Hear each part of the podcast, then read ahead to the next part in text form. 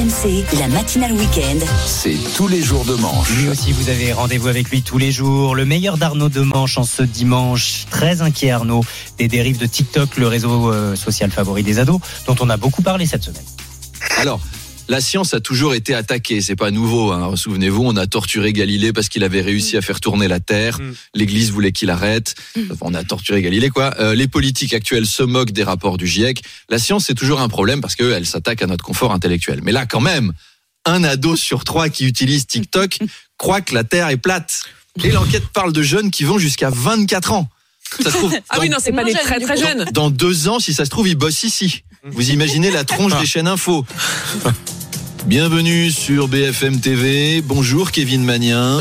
Bonjour Louana Rosic. Alors, ce matin, on va parler de l'espace puisque le célèbre astrologue Thomas Pesquet retourne dans la soucoupe volante internationale, mais dans un contexte tendu. Le roi de Russie, Vladimir Soupline, ne veut pas que les Russes collaborent avec les européistes, malgré l'appel au calme de la communauté mondiale réunie à Mexico, en Afrique, sous l'autorité du roi des Africains, Didier Drogba, et du PDG de l'Arabie Saoudite, Bilal Hassani. Luna Lambray, vous êtes sur la piste de décollage de la fusée astrologique. Comment ça se présente? Oui, tout à fait. Excusez-moi, je parle comme ma mère, mais en plus, j'ai commencé à fumer à 13 ans parce que les industries pharmaceutiques nous mentent en nous disant que la cigarette, c'est mauvais pour la santé.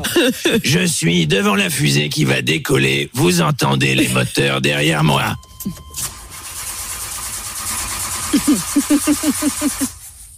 On dirait que ça n'a pas marché.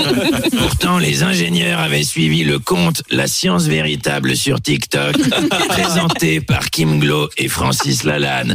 Merci Luna Lambray. On parle maintenant du conflit entre les Palestiniens et les Raéliens.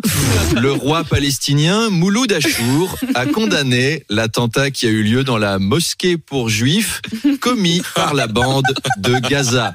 Et puis un mot de cinéma avec le succès de ce cinéaste africain. James Cameroun. Voilà ce qui nous attend si on fait pas attention à TikTok. Arnaud de Manche que vous retrouvez à 7h20, 8h20 tous les matins dans Apolline Matin et dès demain matin en direct, bien sûr, bien en forme, de retour de vacances. Arnaud de Manche.